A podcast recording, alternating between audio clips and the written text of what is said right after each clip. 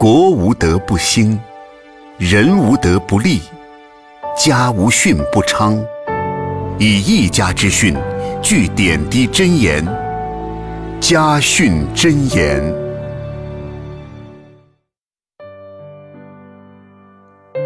各位听众朋友，欢迎来到《家训真言》节目中，我是世杰。当一个地方挡住雨雪，挡住豺狼虎豹，就有了灯光，有了星火。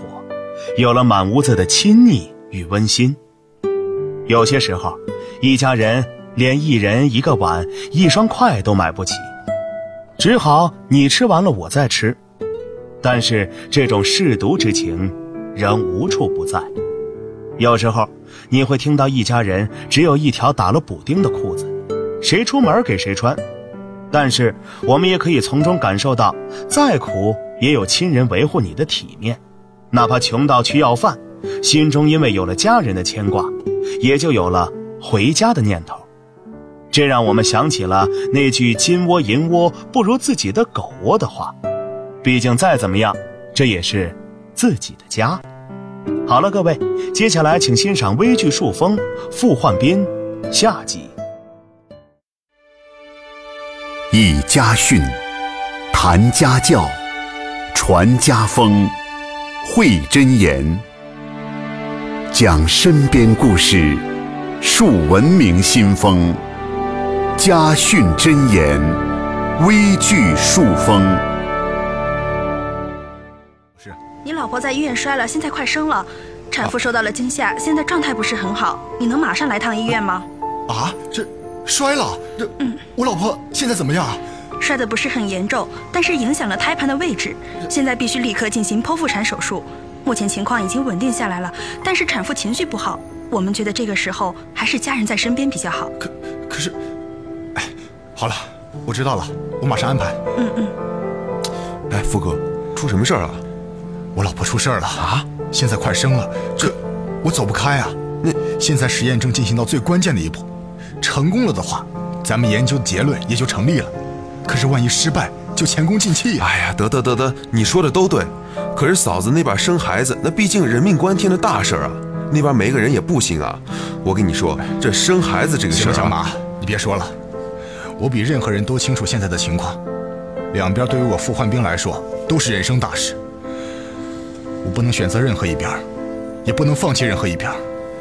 现在这种情况，傅哥，现在咱至少先找个人过去照顾一下嫂子吧。这样孩子生下来，至少嫂子那边有个照应啊。也是，我妈在县城，我打个电话让她立刻赶过来。对对对，就是不知道现在来不来得及呀。哎呀，你就别犹豫了，我一个大男人不会照顾人。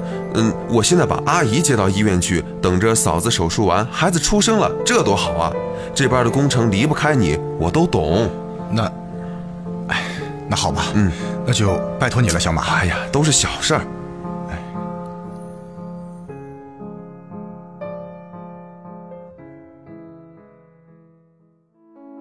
傅焕兵在面对孩子的诞生和技术孕育的两难选择的时候，他艰难地选择了后者。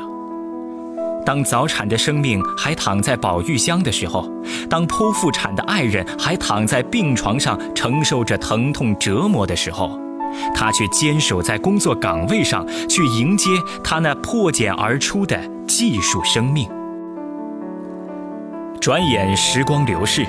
傅焕兵负责的这项研究进入到了攻坚冲刺的阶段，孩子也已经四岁了。可当了爸爸的他，仍然数年如一日，兢兢业业奋战于工作的第一线。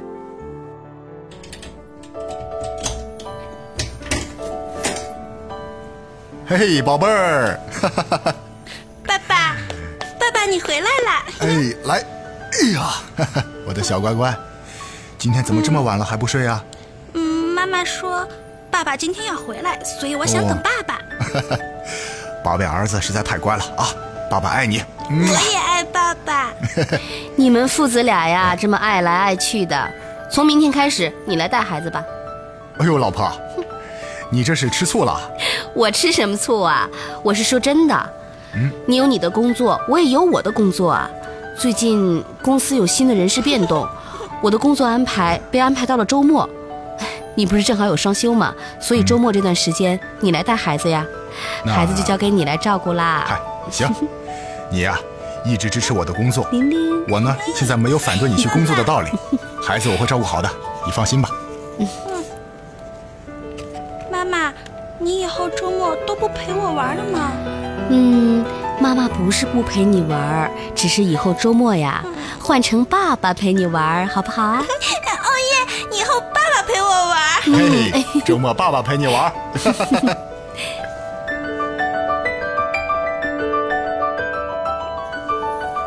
哟，富哥，嘿，周末也这么早啊？哟，今天怎么把孩子也带过来了？来，耀林，哎，快叫马叔叔。嗯，马叔叔，哎，我们耀林真乖。哎，今天怎么跟爸爸一起来上班啊？嗯，妈妈要上班，哦，爸爸说家里没有人照顾我，所以就带我来了。我都还没睡醒呢。嗯，我们小耀林真可怜，一会儿去爸爸办公室睡啊。嗯，好。你爸爸办公室可有一张好大好大的床呢。哎，就是，去爸爸的办公室睡，以后周末啊都来爸爸这儿睡。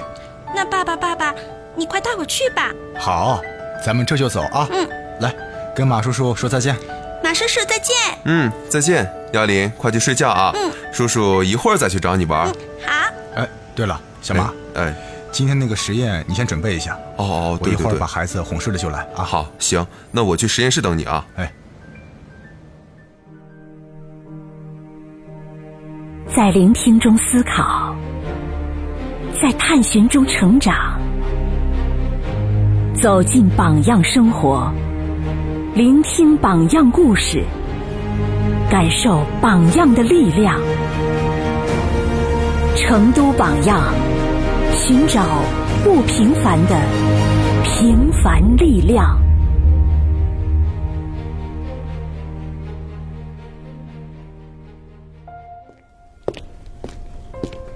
哎，小马，哎，准备的怎么样？哎呀，准备的差不多了。你怎么来这么快啊？耀林睡了吗？嗨，孩子本来就困，沾床就睡了。哎呀，我说你也真是的，这孩子还这么小，周末这样跟着你在单位上瞎折腾。我也是没办法呀，你嫂子现在的工作都安排在周末了，孩子只能我来照顾。那你适当减少加班的时间啊，哎，总要让孩子周末也出去玩玩呀。现在是攻坚冲刺阶段，我都恨不得一天当两天用，哪有时间带孩子出去玩啊？再说了，你看看咱们科室，有几个是周末没有加班的啊？我身为负责人，当然要做好表率，身先士卒了。哼，你还真是个拼命三郎。嗨，这几年别说周末了，就是节假日你也在这儿待着，中秋节、春节这样举家团圆的机会你都放弃了，还主动请缨到深山、戈壁和荒漠去执行重点型号和保证任务。要说做好表率，全局上下没人比得过你来。我呀也没你说的那么厉害，我只是相信，团队为实，个人为助。只有我自己付出的更多，去科学化的管理咱们这个团队，我们才能打造出具有强劲战斗力的团队。所以啊，作为最基层的管理者，我必须有这样的责任感和紧迫感，才能更好的完成国家交给咱们的任务。是是是，富哥你说的对，就是你这种敢打敢拼的激情，才带动了我们大家去努力去奋斗，使得国家重点型号任务在业内屡创佳绩啊！不仅赢得了国人的尊重，更是与世界水平并肩齐驱啊！对，我就是喜欢你们这些年轻人有这样的意识。我之所以这么专注于你们这些年轻同志的引导和培养，是因为未来毕竟是你们的。只有你们的专业知识丰富了，技能扎实了，经验丰富了，咱们团队潜在的主动自发性和高昂斗志才能被激发。咱们呢，要继续加油。是富哥，我一定好好努力。嗯。就这样，傅焕兵在平时的工作里，利用各类的休息时间和年轻的职工进行基础技能交流、培训和答疑，传授着宝贵的工程经验和专业知识，也使得各项的工作进行的有条不紊。他又在周末和假日带着孩子上班，这也使得办公区里总是能看见傅焕兵的办公桌旁有一个熟睡的孩子，而电脑面前。是专注工作的他。哎呀，富哥啊，我得跟你请个假，我得马上回重庆一趟。出什么事儿了？你这么着急？坐下来慢慢说啊。哎呀，我家乡有个表弟，今天一早做白血病配型移植手术，可是手术刚做完就全身多部位出血，急需 AB 型血小板挽救生命。医院资源紧缺，全家都在想办法。可可是我是 O 型血，又又帮不上什么忙。我就想着能不能回去搭把手，帮个忙也好啊。我表弟还这么年轻。嗯，这样，小马，你先别急啊。哎，我看看我的体检报告。如果我是 AB 型血，我跟你一块儿去。啊？这真的吗，富哥？嗯这这可太感谢你了。嗨，没事儿，让我看看啊。哎，正好我是 AB 型的，咱们呢这就去医院进行血检，如果合适，咱们直接出发。哎，好。哎，富哥，哎快，就是这家医院，我表弟的病房就在前面。嗯。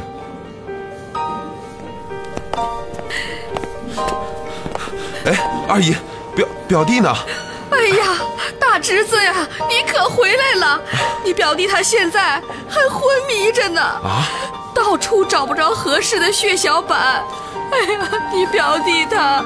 二姨，你先别哭了，合适的血小板已经找到了。二姨，我给你介绍一下，这位是我们单位上的傅焕兵同志。啊啊！你好，你好，你好。谢谢啊，哎谢谢啊，我儿子有救了！哎呀，这可太好了！哎，是啊，二姨，我们这就去采血室，你可别哭了。哎，哎呀，可算是等到合适的血小板捐献者了。这血小板实在太稀缺了，再迟一点，患者就很可能面临生命危险。呃，护士，血小板很稀缺。当然，当然很稀缺了。医院一天的用血量多大呀？嗯，那我一次捐献两倍正常人的捐献量。哎呀，这可不行，这这对你是很危险的。哎，没关系，我身体好，这样啊也以备不时之需。这，嗯那好吧，但回去以后你可一定要注意休息啊。没关系的，护士，你就尽管抽吧，我身体好着呢。我一会儿啊还得赶回成都，还得麻烦您快点。嗯，好。富哥啊，你今天就不回去了吧？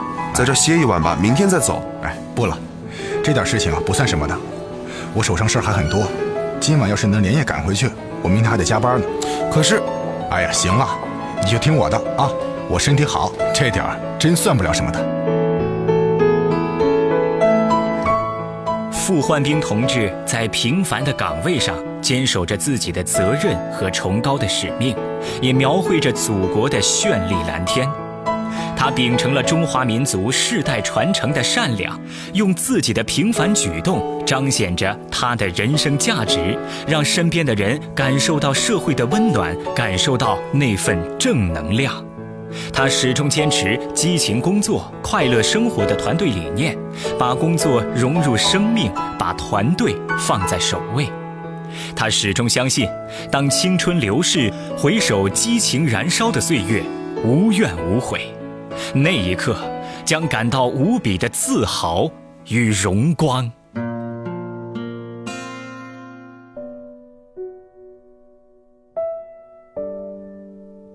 好的，各位，听完了这个故事，我想给大家读一位叫子明的听众写来的读后感。傅雷先生在信上不仅谈艺术学习，还谈生活、恋爱，谈做人，谈修养，甚至于儿子写错字，父亲也会郑重其事地指出并耐心分析纠正。我们又何曾如此跟家里的长辈提及过这些问题？在学校的生活，父母不知道。也不想让父母知道，更别说谈恋爱了。不否认，我们曾经都是乖乖孩子，也曾经认认真真的听着妈妈爸爸的话，按照父亲的指导去做事去学习。但是越长大，越需要有自己的私人空间。有时候觉得父辈们都是老一代的思想，不能理解我们的想法，说了也白说，或者遭到批评。或者，也是我们太任性。很多时候，我们都是按着自己的意思与心情去做事，尽管每次都会撞得一鼻子灰，甚至是遍体鳞伤。但是，不论我们是多么的任性，不论我们曾经是多么的伤害了父亲，他总是一如既往的关心着我们。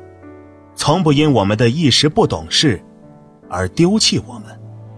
这种感情也叫父爱。无论我们走得多远，总有那么一根线牵着我们，一头系在家的门前，另一头系在我们的心上。无论我们在外面生活的有多累、多疲倦，总有那么一个港湾，让我们的发动机有着驱动的能量。这，就是家的力量。也是因为家里的那一根顶梁柱——父亲。家书，顾名思义，就是指家人、亲人之间的往来书信。每一封家书都是文化遗产。虽然我们没有家书。没有像傅雷那样知识渊博，是著名文艺评论家，又是文学翻译家。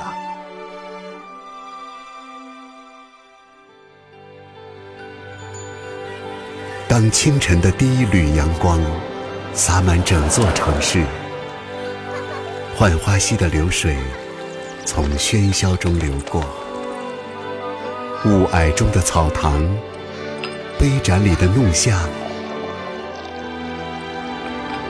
每一个人都代表着时代的缩影，每一句箴言都刻画着家的烙印，每一段故事都记录着生命的传奇。生命的传奇，家风微故事。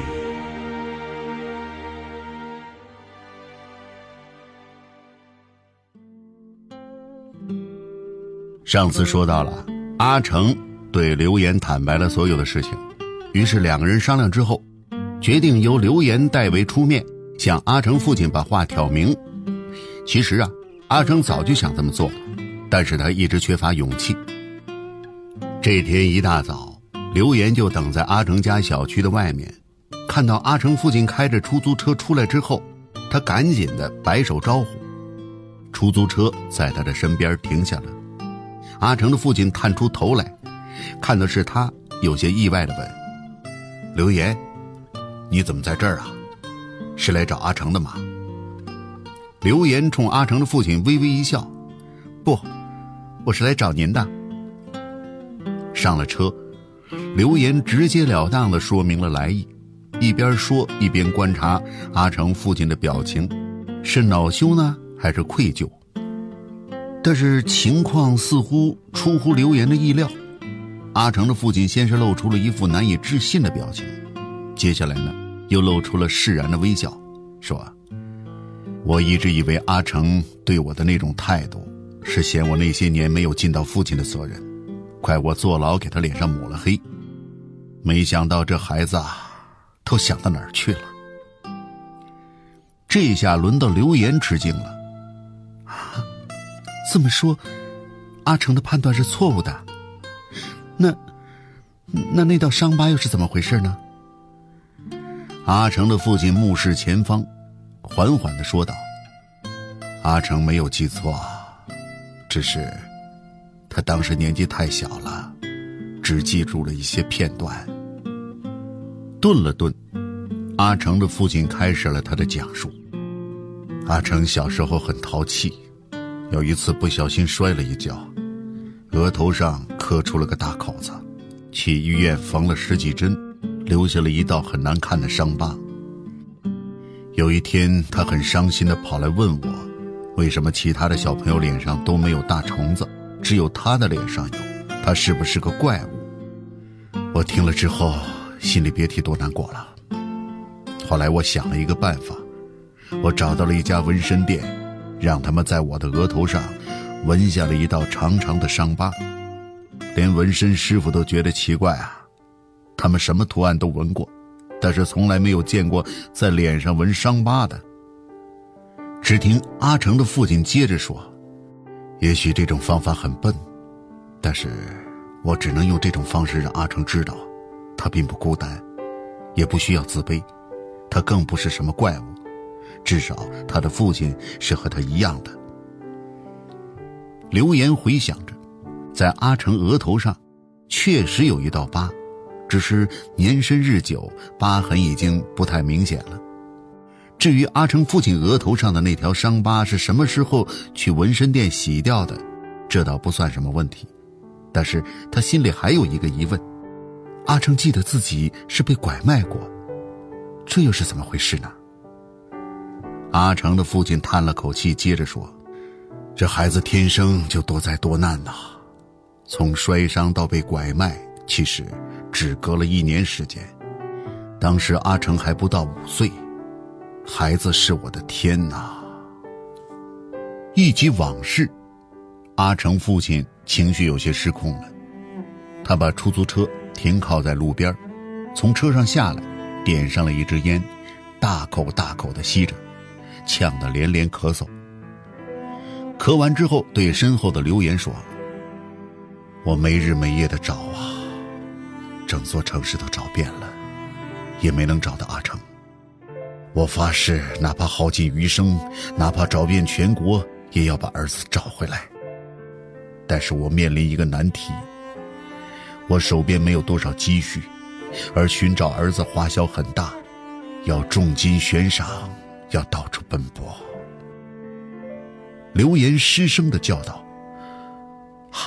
我明白了，您之所以会贪污公款，是为了找回阿成。”阿成父亲的脸颊微微颤抖，他眼神中流露出一种深沉的痛苦。我当时是一个单位的负责人，受组织培养多年，要我渎职犯罪，向单位伸出脏手，比要了我的命都难受啊！但是我别无选择，因为阿成比我的命更重要。刘岩轻声的说道：“也许您算不上合格的公职人员，但您无愧于父亲这个称号。”阿成父亲激动地说：“刘岩，谢谢你的理解。我丢了工作，失了人格，坐了十几年的牢。但是我从没后悔过，因为我终于找到了阿成。他被卖到了一个山村里，有个村民在外打工时，看到了我贴的悬赏启事。两人重新回到了出租车上，阿成父亲做了最后的讲述。”我先给弟弟打去了电话，将阿成托付给他，然后找到警方，做了两件事：第一件是投案自首，第二件是请他们去救阿成。在公安局的那天晚上，我睡了两年来最踏实的一个觉。刘岩心中感慨，忍不住问道：“那你为什么从来没有给阿成说这些啊？”阿成父亲说道：“一个做父亲的，让自己的孩子在安全和温暖中成长，是他应尽之责。我没能做到，已经很惭愧了，还有什么可多说的呢？只是，我怎么也没想到，阴差阳错的，阿成竟然会对我产生那种误会。”刘岩抿嘴一笑：“叔叔。”您把车停下，我现在就去找阿成，把一切跟他解释清楚。刘岩要亲口告诉阿成，那位被你深深误解的老人，不但是你的亲生父亲，还是一位伟大的父亲。